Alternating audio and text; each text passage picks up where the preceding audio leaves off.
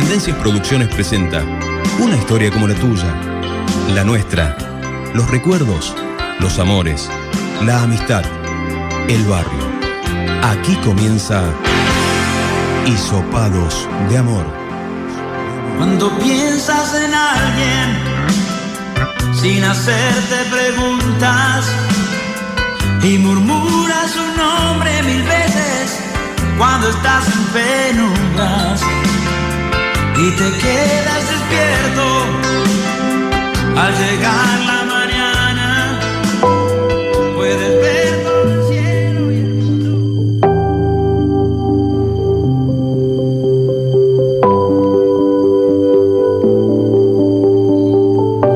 En el capítulo anterior, Gabriel se queda paralizado. Se queda sin palabras ante semejante sorpresa. Tiene frente a sus ojos a Vale, ese amor de secundaria que nunca, que nunca olvidó. El escenario no es el ideal. Es el sepelio de su esposa y de un mozo panameño morocho que muy probablemente sea el padre biológico de su pequeño hijo. Allí, rodeados de coronas, claveles, gente llorando, Gabriel le dice a Vale, La verdad es que estoy muy, nada, sorprendido de verte. ¿Cómo estás? Eh, ¿Cuánto hace que no nos veíamos? No sé, 20 años. Bien, bueno, qué sé yo, digamos que bien. Un gusto verte de nuevo. Me hubiese gustado que sea en, en otro ámbito, la verdad. Me avisaron y busqué la dirección y nos vinimos con mi amiga inmediatamente para acá. Vale y Gabriel, y Gabriel se retiran a esos espacios más apartados de las casas de sepelio para compartir un café de esos tibios y medios marrones, unas fetas de fiambre y unos muffins de naranja medios duros para que forman parte de ese servicio fúnebre donde te arrancan la cabeza.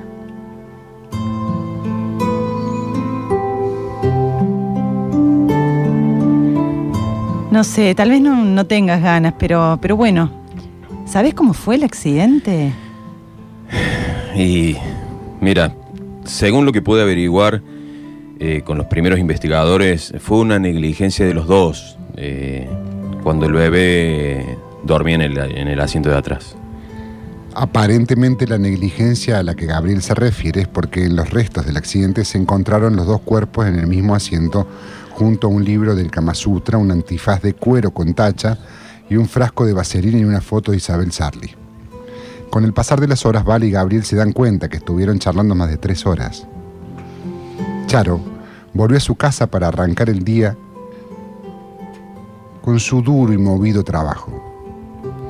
Entonces, en un momento de la noche, en el medio del velorio, Gabriel le dice a Vale, Es tarde. Eh, ¿Me esperás acomodo un poco acá?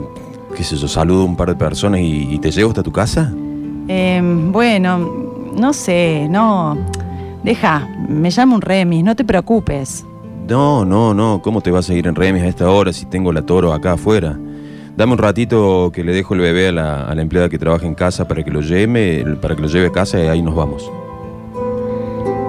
El reloj marca las cuatro y media de la madrugada. En el velorio no quedaba nadie.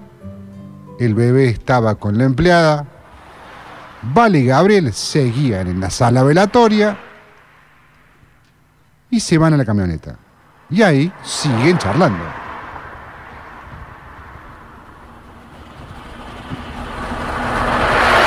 Y entonces, ¿qué vas a hacer?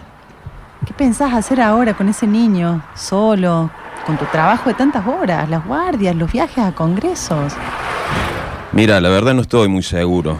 Eh, pero por otro lado pienso, ese niño solo en el mundo.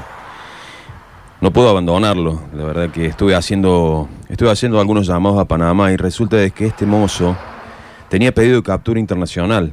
Aparentemente integraba una banda de gigolos muy grande. Eh, no sé, por lo pronto lo voy a cuidar yo con la señora que ayuda en casa. Eh, perdóname que te pregunte, ¿vos estás con frío? Ay, sí, la verdad que es un poco, sí, tengo frío, estoy helada, se hizo re tarde. No te preocupes, todo bien. Gabriel frena un minuto para sacar de la parte trasera de la camioneta un buzo con capucha que usa cuando juega al tenis. Y en el momento de dárselo a Vale, roza sus manos y...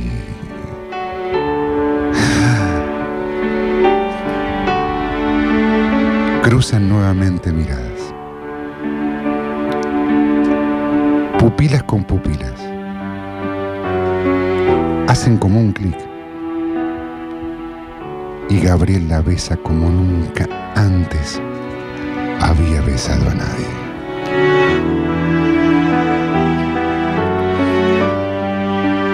Luego de esto pasan la noche juntos en un conocido hotel de lujo camino al aeropuerto. Van a estar allí hasta las 8 de la mañana más o menos.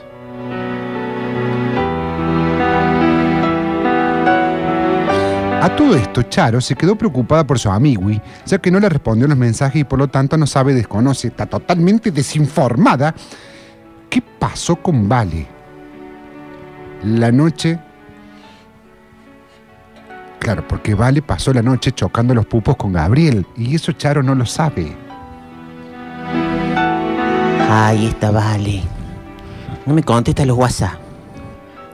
Ojalá esté bien. Estoy viendo acá en la última conexión anoche a las 23.58. Mira la hora que es ya. 8 y media de la mañana. Bueno, me tomo un par de mate más con dos chipas que arranco para el laburo. Hay mucho por hacer.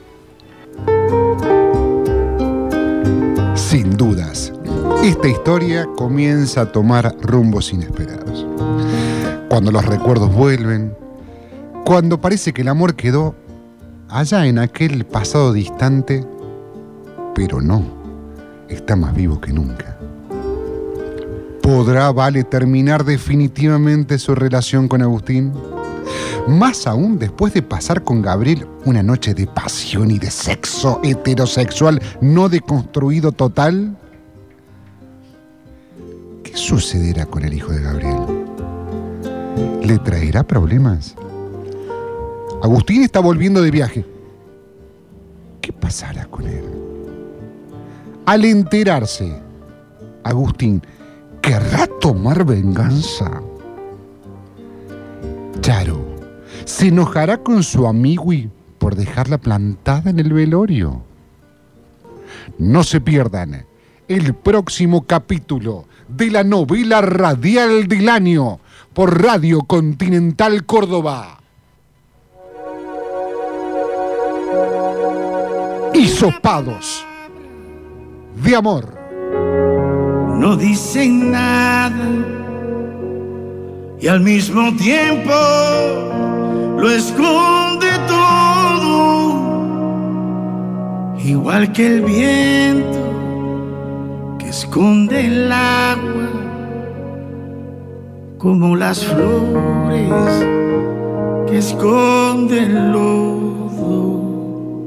Una mirada no dicen nada y al mismo tiempo lo dice todo como la lluvia sobre tu cara o el viejo mapa de algún tesoro